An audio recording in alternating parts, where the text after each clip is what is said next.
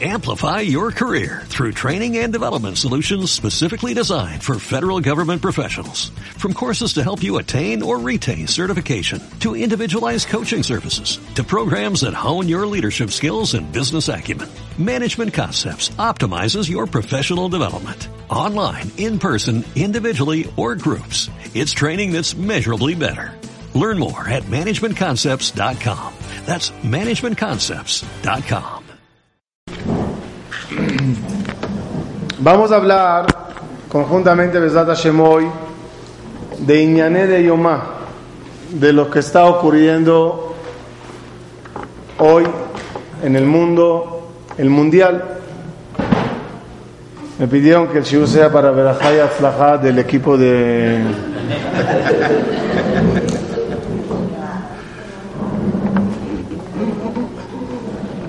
No dije de dónde, el equipo.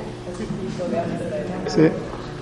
Como se está grabando y va a subir a, internet y lo van a escuchar en Panamá, en Argentina, en es que cada uno diga su equipo y ya está. Todo. Curiosamente, también, además que todo en la vida tiene un mensaje, el mundial hace alusión a muchas cosas que tenemos en la vida y cómo nos comportamos con esas cosas. Siempre existió el concepto de comparación. Mira cómo funciona un gobierno y sabrás cómo funciona el juicio celestial. Mira cómo funciona esto y el copy-paste. Este mundo en muchas cosas en él hacen alusión y se reflejan a cosas celestiales. Hoy vamos a ver Besrat Hashem como conceptos básicos de un juego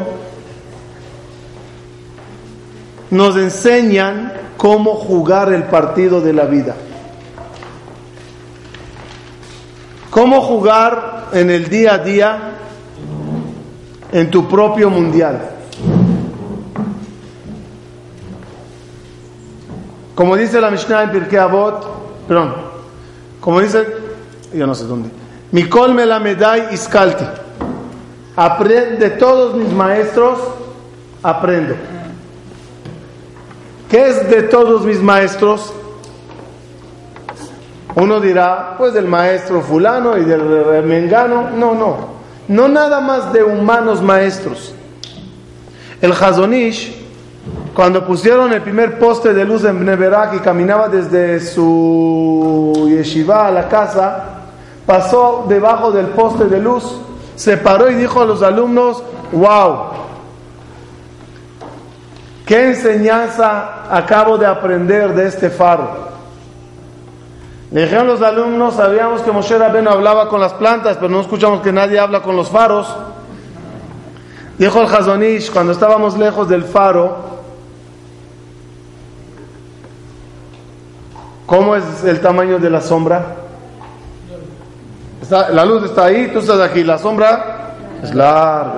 Y a medida que vas acercándote al faro, ¿qué pasa la sombra? Se hace más y más chiquita. Cuando estás debajo del, del faro, no hay sombra. Dijo el Hazonish, esa es la vida. El que está lejos de la luz se cree muy grande. A medida que te acercas a Dios, te acercas a la Torah, ves qué tan chiquito eres. Puedes aprender musar de los faros, de los árboles, de los tribunales y también del mundial. Empezamos con el punto número uno. Como mencionó Rabbi Amram uno de los primeros eh, puntos básicos que podemos aprender de lo que es un mundial es que en la vida existe un partido y ese partido todo el mundo tiene que reconocer que está en una guerra continua y esa guerra tiene que estar muy identificada quién es el enemigo. En un partido de fútbol todos sabemos quién es el equipo contrario y quién es el delantero y quién es el portero y quién es el capitán, etcétera, etcétera. En la vida todos tenemos que entender lo que dice Rabbi Moshe Haim Lotzato, el Ramhal, Mesilat Sharim. En esta vida venimos a una guerra, Milhemet Yetzer. venimos a guerrear. Y hay veces el enemigo te mete gol, que es el Yeser Y tienes que reconocer que te metió gol. Y muchas veces tú le metes gol. Y ganas cuando le metes gol. Pero aquí hay un punto muy interesante. Dice la Gemara Masechet Brachot Leolam Yargiz Adam Yetzeratov al Yetzerara. Que trate de vencer el Yetzeratov al Yetzerara. Y si no pudo, que estudie Torah. Y si no pudo, que diga que era Chema. Y si no lo logró, que se acuerde que se va a morir. Iskor Yomamita, dice la Gemara. Preguntan todos, ¿por qué? Si vemos que es tan fuerte, es un rosefín, el acordarse que la persona se va a morir, de una vez, inyectate un rosefín y acabaste. Iscorio mamita, ¿para qué tienes que dar tantas vueltas y reconocer? Estudia Torah primero. Y si no, dikira Shema. Y si no, acuérdate, Iscorio mamita. De una vez. La respuesta es: de nada sirve cuando uno se acuerda que se va a retirar de este mundo si no tiene una, una introducción maravillosa para qué es la vida y qué es la vida. Esta vida, por medio de Limuda Torah, la persona entiende qué es vida, cuál es el partido, cuáles son los goles que tienes que meter. Y si la persona no tiene claro la guerra que tiene que hacer, no va a poder ganar jamás. Una de las cosas básicas es Limuda Torah. Miren, cuando jugó México-Brasil, todos estaban, vamos a perder México. ¿Por qué? Porque está en la sede. Es verdad.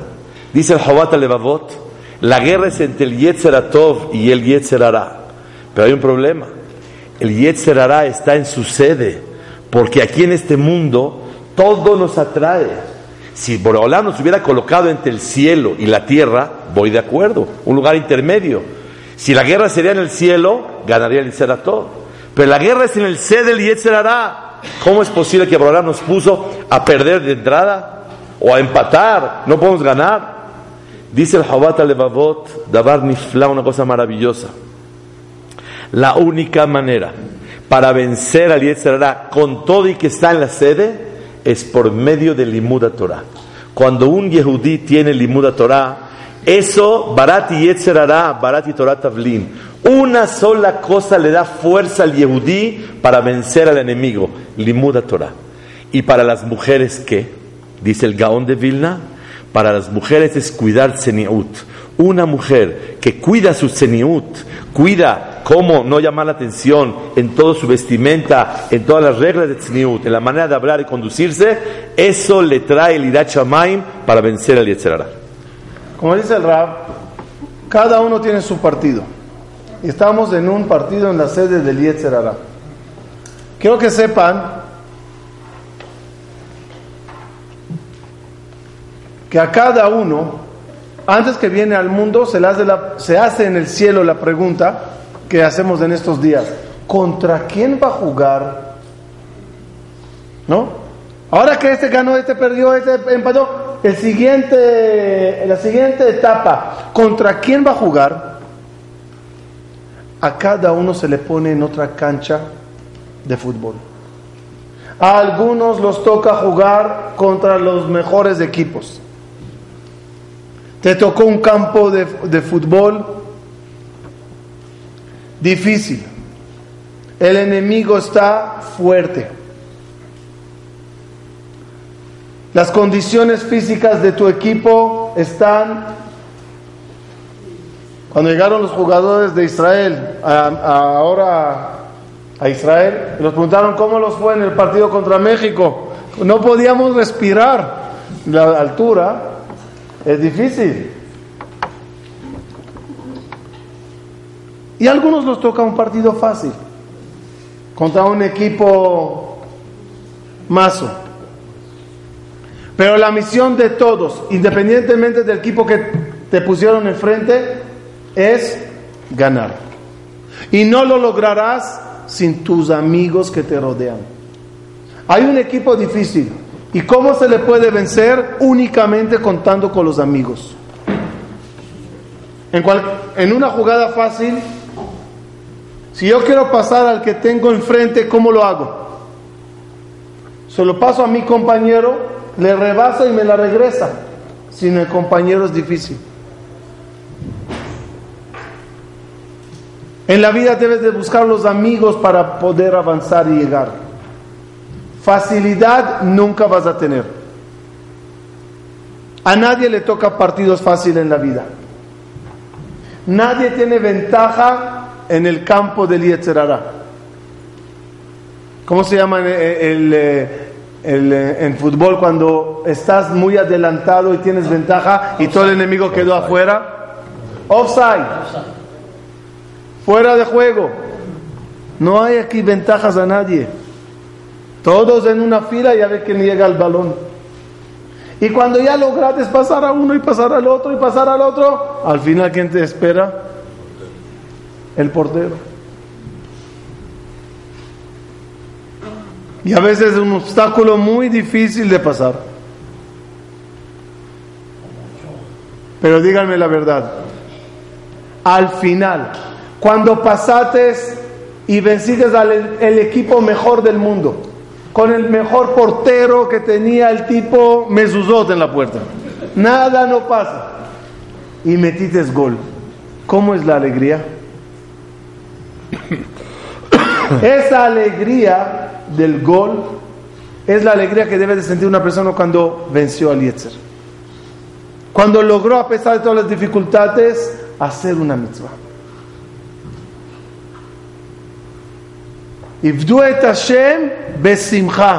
¿Y por qué hay que trabajar a Dios y servir a Dios con alegría? Porque debes de entender a quién vencites. No tomes a la ligera tus goles, festéjalos. Anímate, metides gol. Ese ánimo te dará fuerzas para seguir y seguir venciendo y seguir metiendo goles.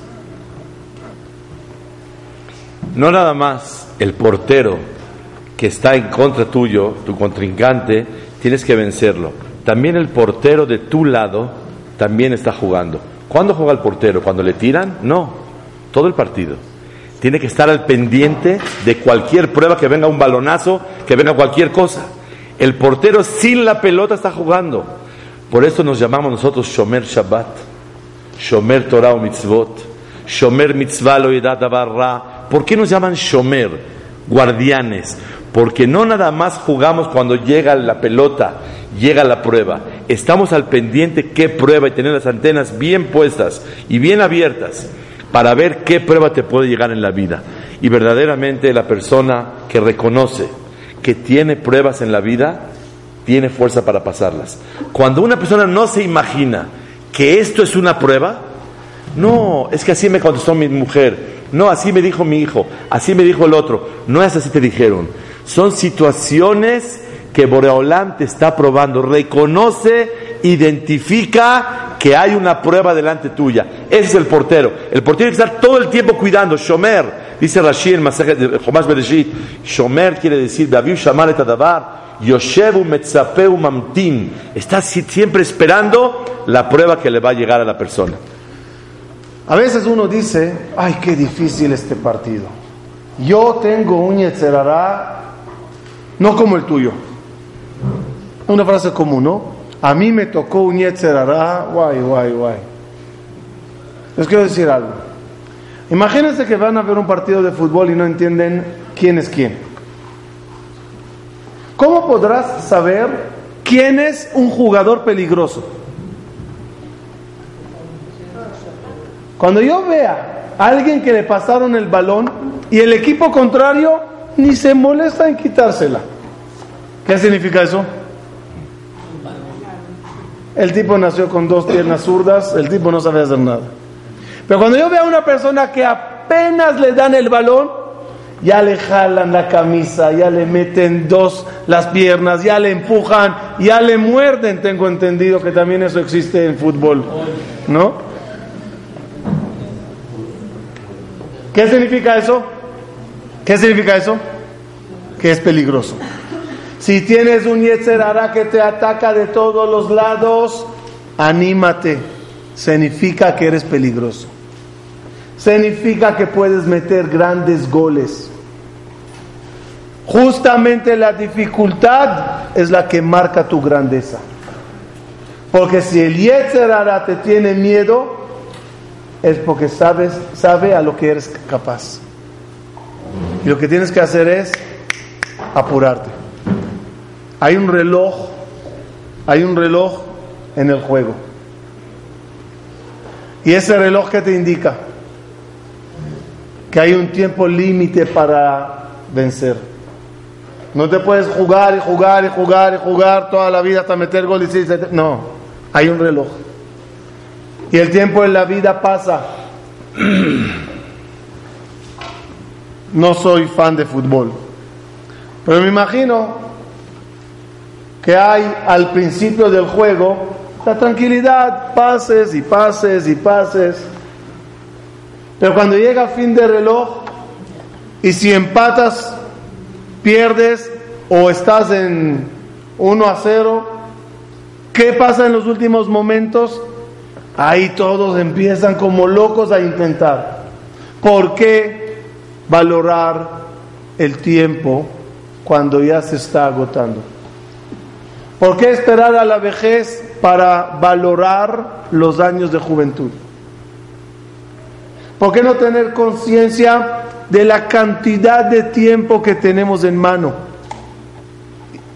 Y correr y sudar y meter goles al principio del juego. Cuando eres joven, cuando eres capaz, cuando todavía tienes las fuerzas de correr. En vez de estar agotado el minuto 90 con la lengua afuera, intentar de alguna forma igualar o ganar en tal de subir, en tal de avanzar. Una de las cuestiones más valiosas es por qué Boreolam nos dio a nosotros en la vida 70 años, pero en realidad son 35, porque son 35 de noche para dormir y 35 de vida. Boreolam nos tenía que haber traído, nos quiere traer 35, que vengamos directo 35 non-stop, sin parar, día y noche. ¿Para qué descansamos en la noche? Nadie me va a contestar porque estamos cansados. Porque es la pregunta. ¿Para qué se cansa la persona? ¿Por qué se cansa? Que Boreolam le dé la energía y no haya necesidad de descansar en las noches. Vente derechito a lo que vienes y te vas. El Gaón de Vilna dice, porque la noche es para recibir secretos de Torah. Pero les voy a decir lo que aprendí en Rabbeno Yonan Masejet Avot. El tiempo tiene un valor muy especial. No dejes para mañana lo que puedes hacer hoy, porque tal vez no llegue el mañana. Dice Rabbeno Yoná, y aunque llegue, pero se te fue el hoy. Hoy se te fue. ¿Por qué Boreolá nos hace descansar en las noches? Para hacer un corte todos los días. Así como las tiendas hay corte, yo me acuerdo trabajar con mi papá cuando tenía 15 años en la tienda, todos los días corte. ¿Qué es corte? Hoy vamos a hacer una evaluación, cómo nos fue en el negocio. La persona descansa de noche para sentir un corte diario. No digas, esta semana logré, este mes. Baruch Hashem en la vida ha hecho varias cosas buenas. Este año logré, no hay día, no hay semanas, no hay meses, no hay años, no hay vida. Hoy, ¿cómo rezaste? Hoy Vamos a hacer corte cada noche. Hoy cómo estudiaste. Hoy cómo te cuidaste. Hoy cómo hiciste seniut. Hoy cómo hiciste hesed. Hoy cómo trabajaste las midot. Boreolam quiere un corte diario. ¿Cómo avanzaste? Imloach Shabe Matai, dice la Yonah, si no es hoy, ¿cuándo? A lo mejor no llega. Y aunque llegue, asegurado, pero hoy lo perdiste. Ese es el valor del tiempo. Y quiero añadir algo. El descanso que hay entre el primer tiempo y el segundo, ¿es un descanso por haber trabajado o es un descanso para? ¿Cómo lo ven ustedes? Para, para poder seguir trabajando el partido. De aquí aprendemos la ideología del judaísmo. Los descansos son para y no por. Yo descanso porque trabajé, ya me corresponde, no te corresponde nada. A esta vida se vino a trabajar y a luchar. El descanso es para no por. Hay gente que se cansa toda su vida para descansar. Se trabaja para comprar una casa en Cuernavaca o en Miami. Y descansa para poder seguir trabajando y cansándose. Si se cansa para descansar y descansa para cansarse, que en paz descanse de una vez. ¿Para qué sigue su vida? Nadie venimos aquí a descansar ni trabajamos para descansar, sino el descanso es un medio para llegar al trabajo de lo que Borolam espera de nosotros. Había uno que se la pasó toda la vida jugando, toda la vida jugando fútbol en la computadora, en el celular. Cuando falleció le pusieron en la tumba Game Over. A veces el tiempo se termina, Game Over, Ya acabó. y ya acabó el partido. Y ahí empiezas a revisar la película del partido y dices, qué lástima, qué oportunidad había aquí, qué oportunidad era acá. Lástima que no atacamos más por este lado, lástima que este pase no fue a la izquierda en vez de a la derecha. Cuando ya termina todo, se sienta uno a lamentar lo que no hizo. Pero qué bonita película es sentarse a disfrutar de lo que hiciste y no lo que fallates. Y revisar el primer gol, cómo fue, y el segundo y el cuarto. Dice, qué buena jugada, qué buena jugada. Y cada uno se debe de cuestionar al final de mi game over, ¿qué voy a ver? ¿Lamentaciones de pases que no hice y goles que no metí? ¿O sentarse a disfrutar de lo que sí se hizo?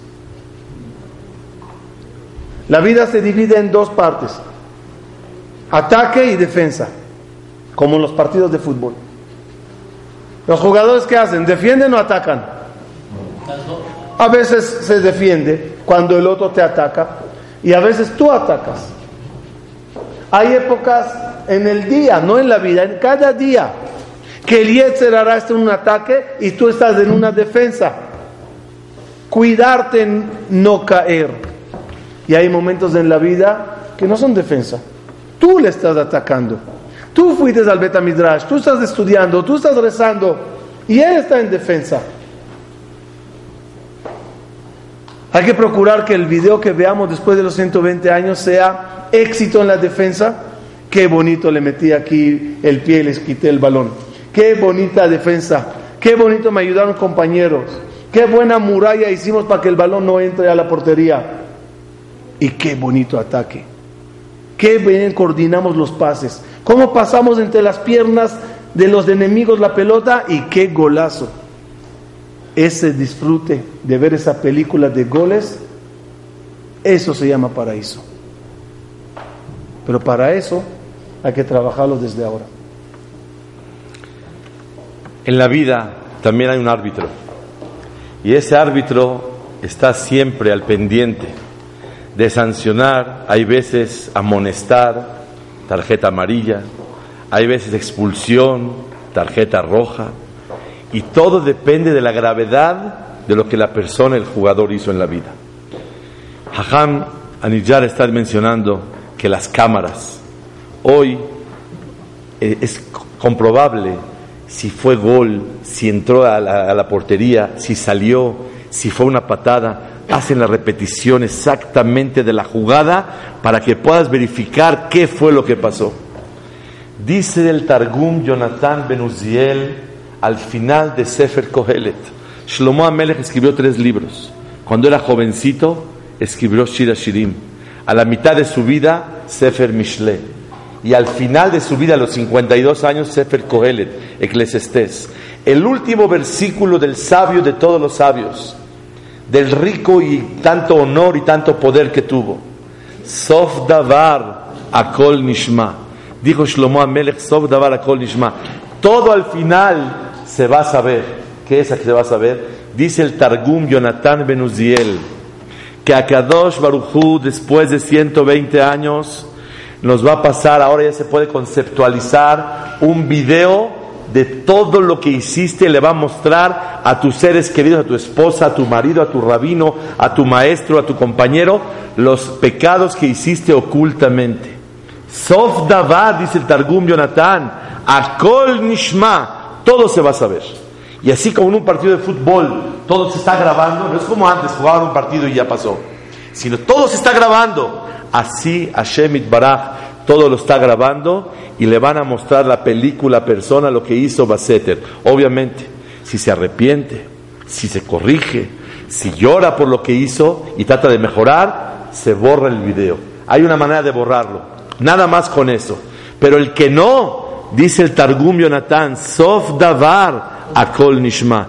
Y tenemos que saber una cosa muy importante, que hay veces Boreolam sanciona por justicia, y hay veces no nada más por justicia, sino Boreolam sanciona Leman Ishmeu Beirau, para que los demás aprendamos lo que está pasando en la vida. Eso no se hace.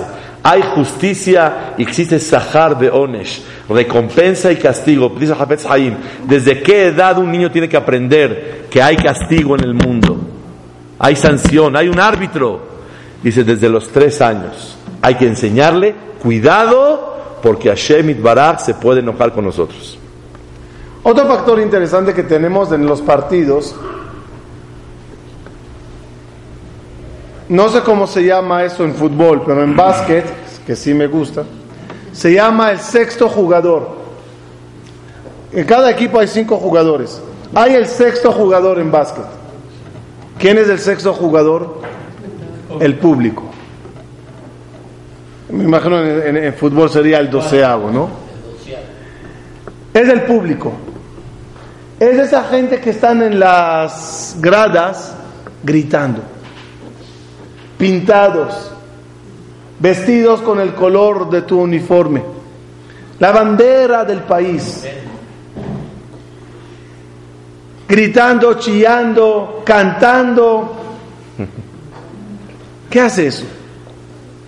¿Para qué es eso? No es nada más para meter dinero por taquilla. Hay una influencia muy grande de ellos a los jugadores. Lo que se llamaría ánimo, mahma'a. Hablamos muchas veces de la fuerza que tiene el poder del elogio. Lo que le hace a una persona cuando le aplauden. La bonita sensación que te quieren. Los amigos de la banca gritándote.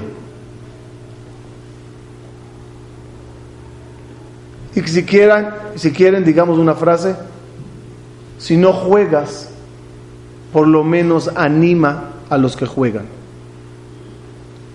Si no te tocó sentarse a estudiar Torah de la noche hasta la mañana, por lo menos anima a los que lo están haciendo. Si no te tocó ser los que llenan las sinagogas y los templos, por lo menos anímalos, apláudelos, cántalos. Obvio. Lo mejor sería que seas parte del equipo, si eres capaz y, sabes.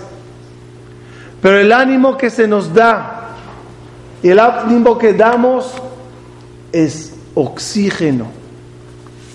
¿Y cuántas veces vemos a los equipos perdiendo, cansados? Pero de repente se levanta el público, los aficionados. La porra la porra y la ola y las canciones y de repente aparecieron los jugadores que tomaron la espinaca de Popey.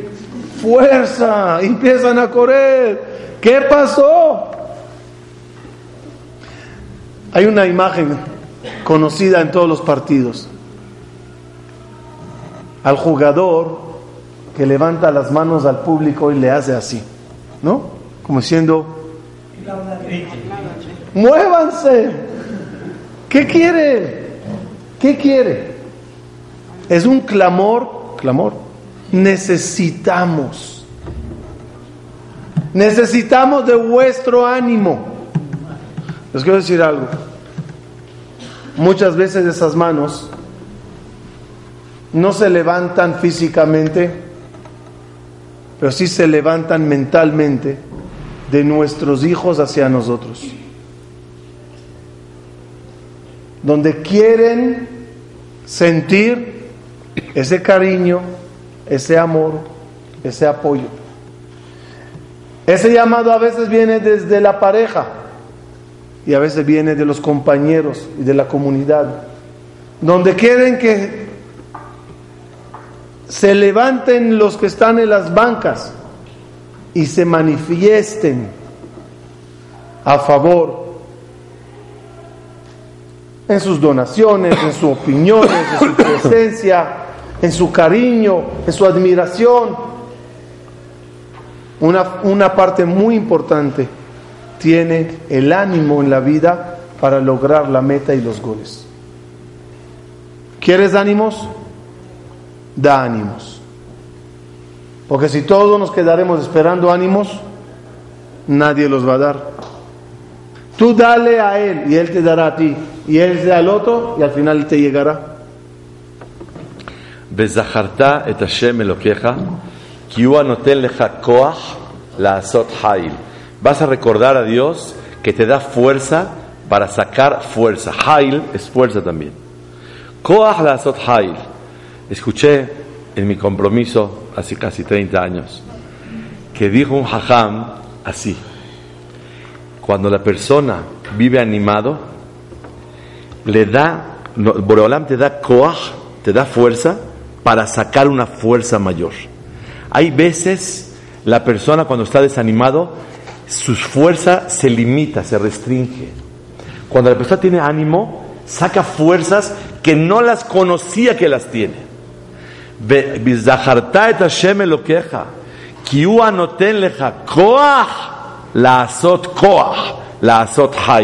Hashem te da cuando la persona está animada. Pero pensamos, eso es el que tiene baja autoestima. El abuelito de Rabel Yashiv se llamaba Leshem. Escribió un libro de Kabbalah completito sobre toda la Kabbalah. Y el Benishai, Rabbi Yosef Haim, él era mekubal muy grande. Y él se expresó, dijo, qué libro, qué barbaridad, qué profundidad. Y le llegó a los oídos a Europa, de Bagdad, que el Benishai se expresó sobre el Leshem que escribió el libro de Kabbalah. Ese libro lo sacó eh, Rabel hace un tiempo atrás. Lo, editaron. Dijo Rab Shlomo Zalman Oyerbach, Rosh Yeshiva de Kol Torah, que qué dijo el Leshem cuando escuchó que el Benishai dijo, qué librazo, qué libro de Kabbalah. Dijo el Benishai, más todavía, que si pudiera caminaría hasta llegar a la ciudad del, del Hakam que escribió el libro y le daría un beso. Dijo el Leshem, si hubiera sabido que tanta aceptación hubiera tenido mi libro, le hubiera echado mucho más ganas y mucho más esfuerzo. Si el Benishai me lo aplaudió, me lo elogió, qué barbaridad. Dijo Rab Shlomo Zalmen, vemos de aquí que hasta el Hakam más grande de la generación, una palabra de ánimo. Me dio gusto su clase, aprendí muy bien estamos muy contentos, no por ánimo, qué gusto escuchar a Bian Bram. Gracias. Una persona que da ánimo al otro, oye, me dio gusto verte, te ves muy bien. Siempre en el día dar aidud. ¿Qué es aidud en hebreo? Ánimo. Y esa es la porra. Aidud viene de la palabra leoded. ¿Qué es leoded? Od veod, para lograr más y más. Leoded, liskot leod veod lograr que tenga más eh, éxito y mucho más logros en la vida. La, fuerza del ánimo es algo muy especial. Recuerdo que hace 22 años y alguna señora me dijo, gracias por usted, mi, hijo ya cuida Shabbat y va a estudiar Torah. Dije, ¿por qué? Porque yo estaba en el crisis de Fasja y diría el miñán juvenil de Fasja. Y yo no me di cuenta, la verdad, y lo abracé al muchacho.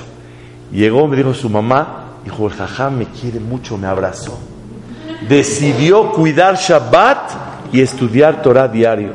Le dije a su mamá, dile que la siguiente semana lo cargo de caballito.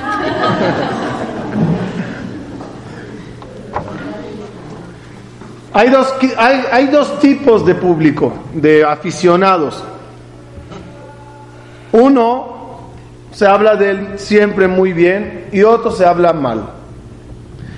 ¿Conocen ese tipo de público, de aficionados, que cuando su equipo pierde, ya va a perder, ya van 3-0, y faltan 10 minutos, ¿qué hacen? Se levantan y se van. Y desde 2 a 0, un silencio, nadie canta, nadie aplaude. Y a veces hasta Bus, ¿cómo se llama eso? Eso. Ese es un, tipo de público. El otro tipo de público es el que sigue cantando hasta el último momento. Ah, no, ya no es para ganar, ya no es para ganar, ya perdimos, ya 3-0, falta un minuto. Es para demostrarte que te amo también cuando pierdes. Lealtad. Lealtad. ¿Qué clase de público es ese? Ah? ¿Quisiera ser jugador de ese equipo?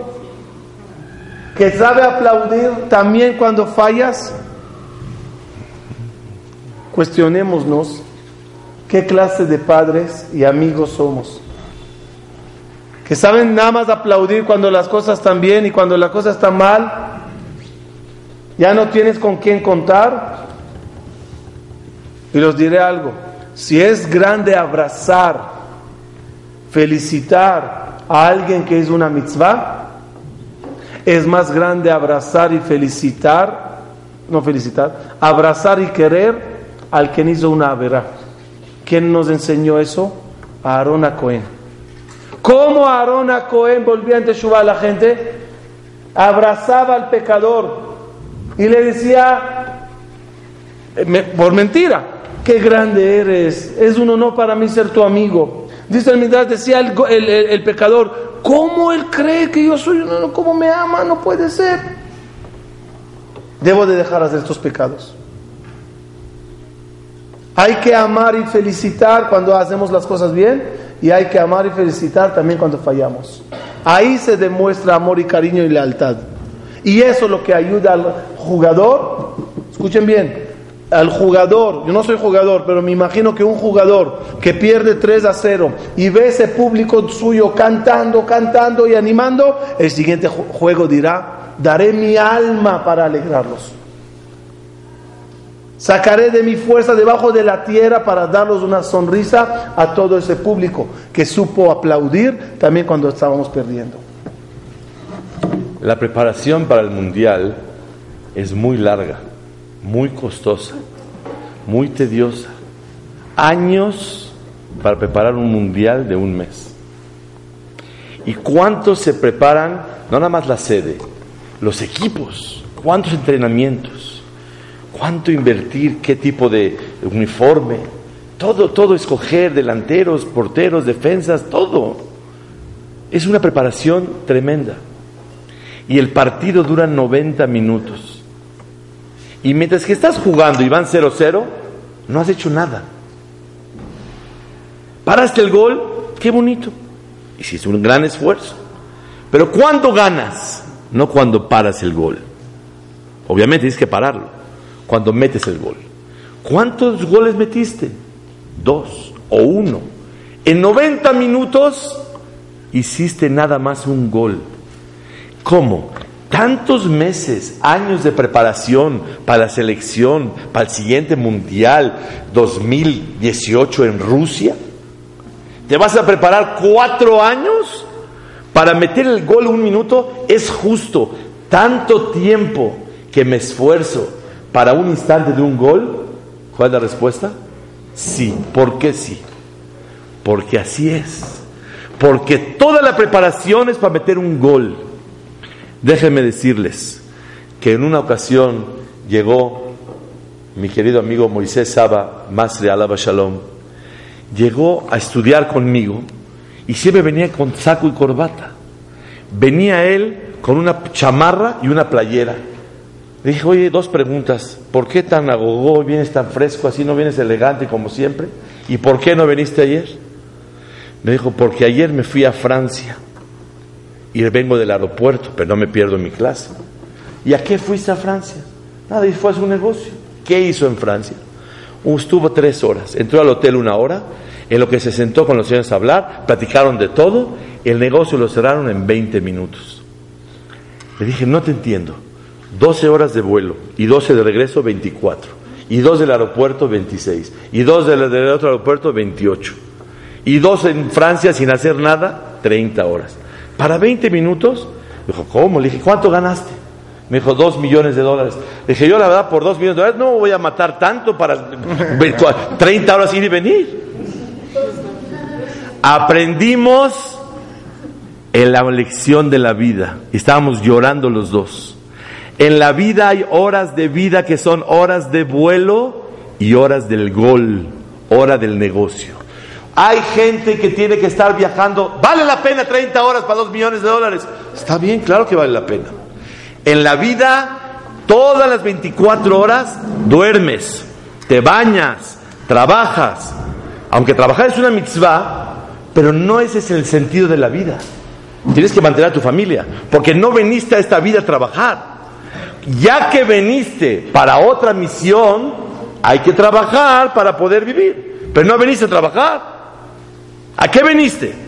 Ocho horas trabajando, seis, ocho horas durmiendo, una hora bañando, tres horas comiendo y estudié media hora Torah al día, una hora y una hora tefilá. ¿Tú crees que de 24 horas al día valió la pena esa una hora, dos horas? Sí, claro que sí. Todo tu día y toda tu noche son horas de vuelo. Pero la hora del gol es la hora que estudias Torah y la hora que haces mitzvot y maasim tovim. Por supuesto, no puedes llegar a un partido de la nada. El entrenamiento personal de cada uno y su condición física es muy importante. Y son horas y años de entrenamiento, entrenamiento, entrenamiento. En, en, un campo, eh, al lado de la casa, al lado de tu país, con tus amigos, lejos del mundial, para que cuando llegues allá y venga el jugador enfrente, sabrás cómo dar la vuelta, sabrás cómo patear bien al amigo, digo al balón. La vida es igual. Nadie, ejemplo, pequeño, nadie puede superar un momento de enojo cuando llega ese momento si no empezó entrenamiento antes. Si no empezó a leer y a leer y a leer sobre el enojo, a la hora del examen no estás preparado. Y así es a la hora de, de perder un ser querido, perder una prueba, una tentación, un lashonará, ¿Cómo se superan los momentos de examen? Con entrenamiento previo. Aprendes en tu vida mucha teoría para la hora de la práctica. Y cuando llega la hora de la práctica, debes de saber que todas esas horas de día que dijo el Rab Shaul, y todo el motivo que llegaste al mundo es por esta prueba.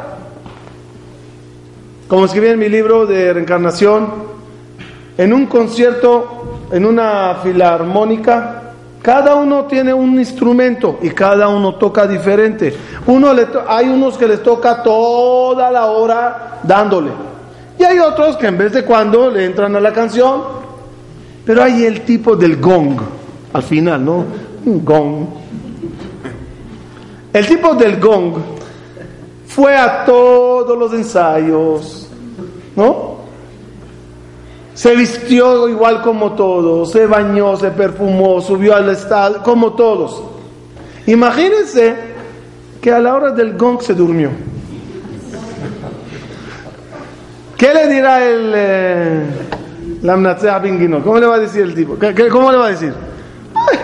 toda la vida entrenando para llegar a este momento y cantar delante del rey. Y un gong tenías que hacer. Y te voy a dormir. Señores, hay personas que todo su día es un gong. Es una hora de estudio, es una mitzvah, es una tefila, es un gesed, un gong. Hay que entrenarse para no fallar la hora de gong.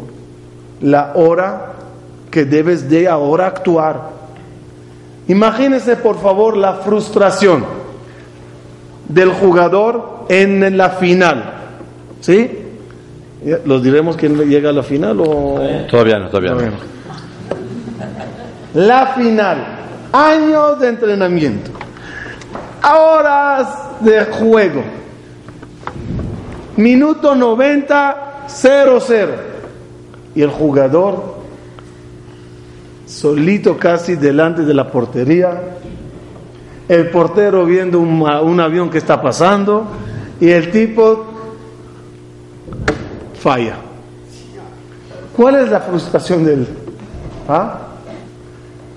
¿Qué hay en ese momento de, de fallar? todas las horas, todos los entrenamientos, toda la ilusión, todo se fue. Así debe de sentir una persona cuando está delante de un pecado, delante de una oportunidad de hacer una mitzvah. Todo mi niñez, bebé, niño, adulto, todo eso era para este momento de tentación, este momento de mitzvah. ¿Cómo puedo fallar el gol? ¿para qué vine? ¿Para qué me entrené años y años de vida? Ahora lo voy a fallar. Pero cuando mete el gol, ¿qué dice el, jugador? Valió la pena todas esas horas, todos esos vuelos, todo ese entrenamiento, ganamos la copa. Hace 30 años estábamos el primer grupo de mexicanos que fuimos a estudiar a Israel y nos mandaban salsas y chiles y zátar y todo lo que queríamos los jóvenes comer. Entonces nos llegó una maleta chica para todos los mexicanos juntos a Beneverac. Y estábamos en Jerusalén estudiando. Hicimos disparejo a quién le toca ir por la maleta. Y obviamente todos pagamos el camión para que vaya y un falafel para que se lo coma allá en Beneverac. Hicimos disparejo, le tocó a uno. Él va a ir por la maleta. Fue en la noche estamos todos ansiosos de ver los, los chiles, las salsas, eh, los búfalos, todo. Queríamos ver todo. Viene llegando, me van a matar. ¿Qué pasó? Se me olvidó la maleta. ¿Cómo se te olvidó la maleta? ¿Cómo se te olvidó la maleta? Me fui al falafel y se me olvidó y me regresé. Yo me acuerdo el coraje que teníamos, teníamos 18 años. dije, no, no, no, no, no, ¿qué es esto? ¿Cómo se te olvidó? Si fuiste a una boda, fuiste a un asunto y te encargamos la maleta, voy de acuerdo. Pero ¿a qué fuiste? Fuiste nada más por la maleta. El falafel era por la maleta. En la vida, una persona tiene que saber que toda la vida esta, toda es porque Borolam quiere ver la maleta. Y si llegas y no hay nada, es que me distraje, estuve trabajando, estuve haciendo dinero, estuve ocupado, estuve, estuve, no puede ser. Si para qué bajaste, para la maleta, para lo que veniste no trajiste y te distrajiste como un bebé. Vean un bebé cuando está gateando, le pones algo y viene atrás de él. Le pones otra cosa por allá, se va para allá. Yo pienso así, decimos Roshana, ¿cómo empieza los piyutim Roshana? Ahot ketana tefilotea orja Boreolam, somos bebés. Nos distraemos por cualquier cosa. Perdónanos. Que Boreolam no nos diga a lo que fuiste, se te olvidó.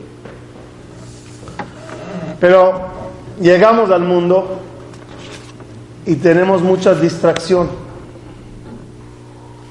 Imagínese al jugador que en vez de enfocarse en el balón, un penal Balón, portería, portero. ¿El jugador en qué se tiene que enfocar? No en el primo que le está saludando de la tarima. Hola primo, hola. ¿Cuántos primos saludamos en la vida en vez de ir a chutar al balón? En Cuernavaca hicimos un shabatón y en Shabbat jugamos fútbol. Y había uno muy bueno, muy bueno. En el primer juego él estaba en el equipo contrario al mío y nos ganó. Otro juego, él perdió y estaba fuera. Tercer juego nos tocó a nosotros entrar y él estaba fuera. Y uno del equipo contrario se sintió mal, yo qué sé qué le pasó, y salió. Y le dijeron, entra a reemplazar. Entonces él estaba muy distraído porque estaba hablando con los amigos. Cuando entra me pregunta con quién estoy. Dije, con nosotros.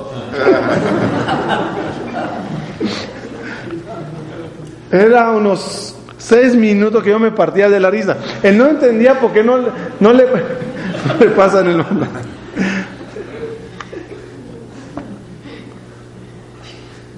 Y eso me recordó una historia de Jajme Helem, los sabios de Helem. Helem era una ciudad de gallegos, gente un poquito. Que una vez le dice la mamá Perdón, dice la esposa, le dice la esposa al gelemista, vamos a abrir un negocio, cómprame un, una chiva, eh, es Isa, ¿qué es lo- chiva? Una chiva para orden, ordeñarla, hacer eh, quesos, quesos de chiva. Está bien.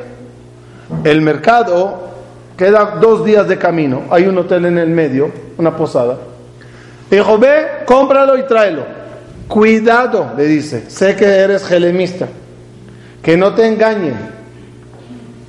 Chiva, no chivo. Sí, sí, chiva, no chivo. No, no, chivo, chiva, chiva. Fue, descansó en la posada y le dice al dueño, yo voy camino a comprar una chiva, no chivo. El dueño sintió que este tipo está un poquito especial. Dijo, buen cliente este va a ser para mí, muy buen cliente. De regreso fue al mercado, chiva, sí, chiva, chiva, chiva. Regresa y agarra al dueño de la posada y le cambia la chiva en chivo. El tipo regresa a su ciudad, se le da a la esposa y dice, ¡es chivo! No puede ser, me dijeron chiva. Regresa, regresa, descansa en la posada, el dueño cambia la chiva, el chivo en chiva, él va al mercado, se me engañaron, dice, no te engañamos, es chiva, chiva, ¿de verdad? Mira, mira, leche, mira, mira.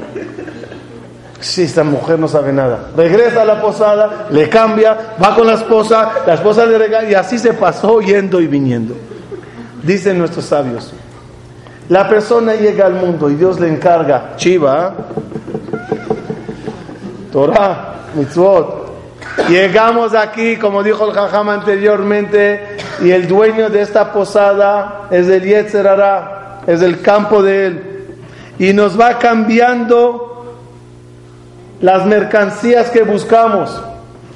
Y de repente, en vez de gritar Kadosh, Kadosh, Kadosh, sentimos que el objetivo en la vida es gritar gol. No hay nada de malo gritar gol. Pero cuando se convierte eso en el propósito de la vida, el dueño de la posada nos cambió y regresamos arriba y le traemos a Dios un balón de regalo firmado por el jugador y Dios te dice, pero es chivo, yo no busqué eso, este man va a traer chiva, vete otra vez. Y ahí estamos, ya leve, ya vos, subiendo y bajando, reencarnando y Dios está esperando la chiva. ¿Se llama? Como quieras. Dos, dos, tres. Dale, esa aquí. El uniforme, la camiseta, no tiene ningún sentido. Todos se conocen perfectamente bien. Los jugadores se conocen muy bien. ¿Qué crees que van a un jugador cuando le va a pasar la pelota voltea a ver qué tipo de calceta tiene, qué tipo de short? No es así. Se conocen perfectamente bien. De hecho, nosotros jugamos toda la vida sin uniforme. El uniforme significa me identifico con lo que estoy haciendo. Siento la responsabilidad al vestirlo. Tengo la camiseta puesta de lo que yo hago en la vida. Señoras y señores, como se dice, y es muy, muy apropiado decirlo, la sotana no hace al monje, pero no hay monje sin sotana.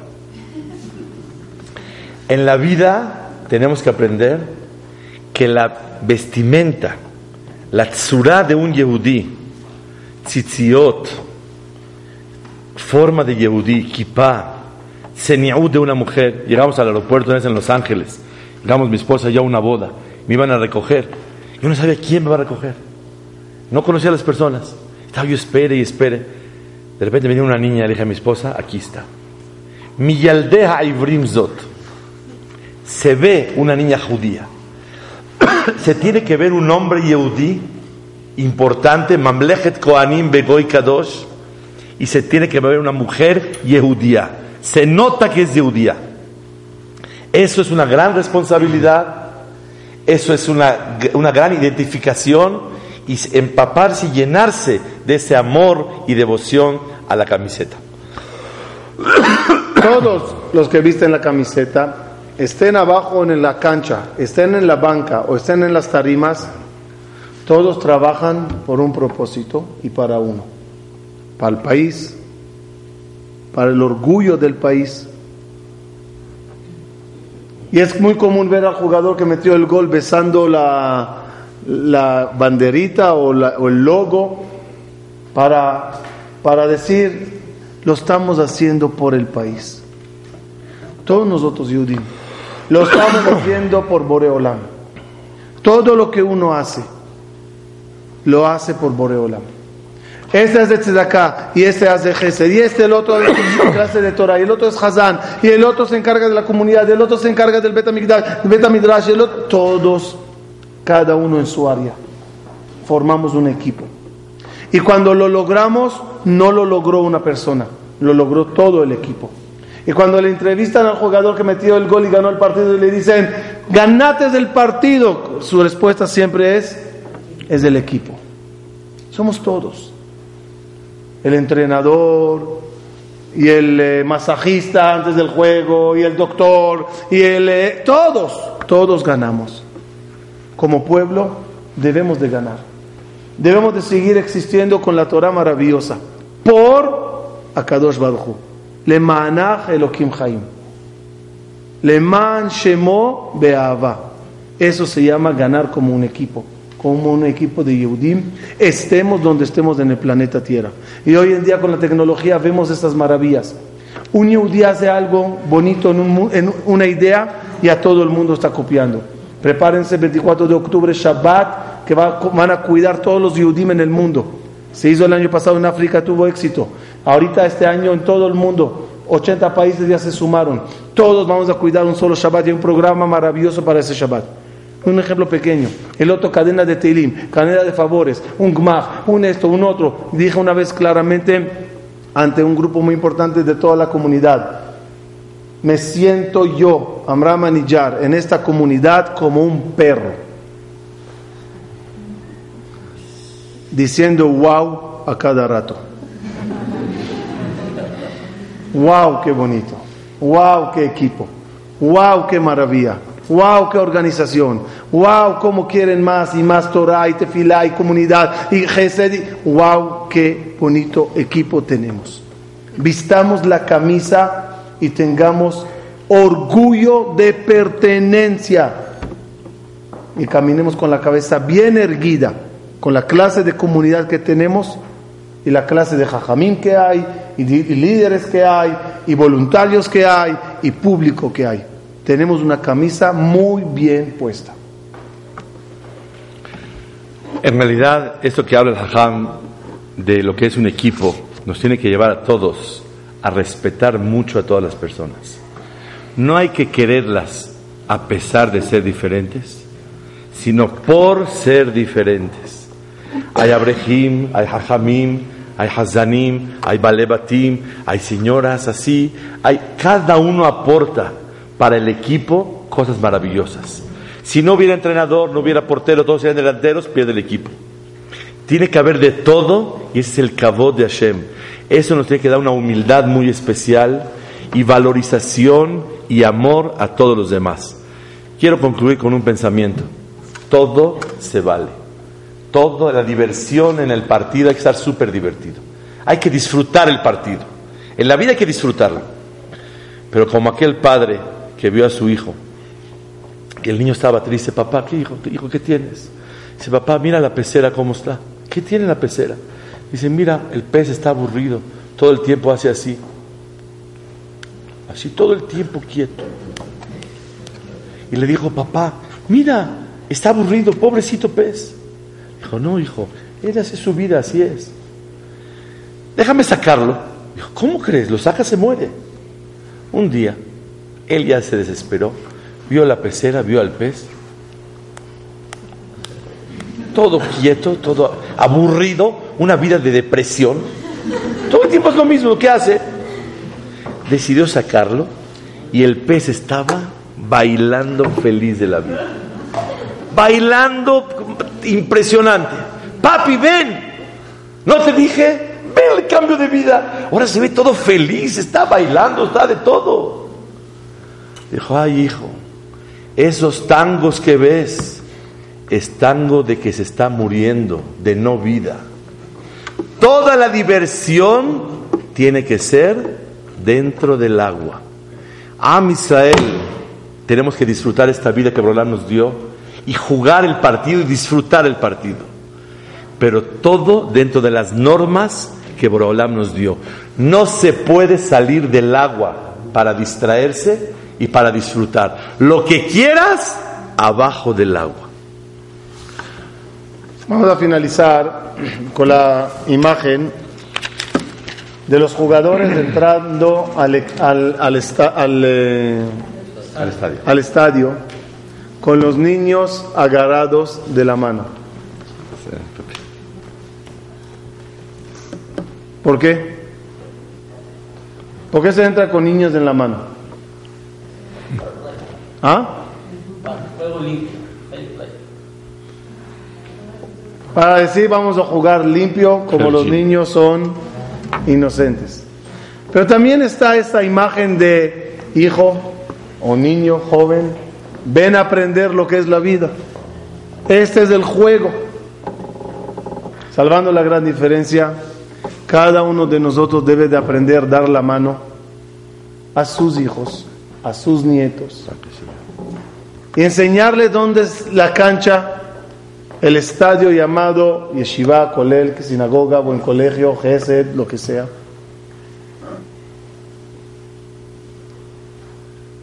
Y de la misma forma que creo yo, que un jugador que haga una falta fea, que patee feo, que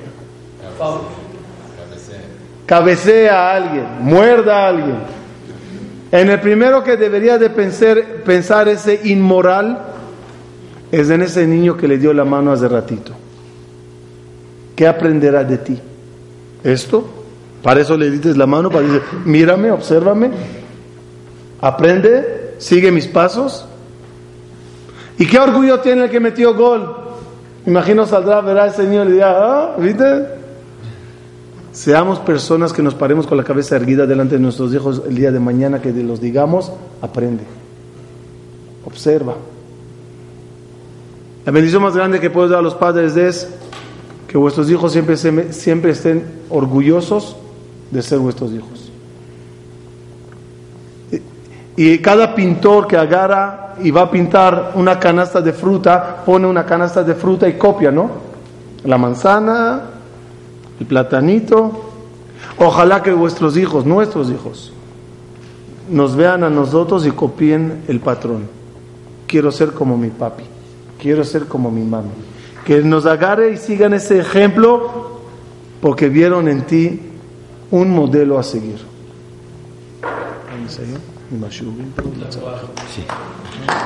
Amplify your career through training and development solutions specifically designed for federal government professionals. From courses to help you attain or retain certification, to individualized coaching services, to programs that hone your leadership skills and business acumen, Management Concepts optimizes your professional development. Online, in person, individually, or groups. It's training that's measurably better. Learn more at managementconcepts.com. That's managementconcepts.com.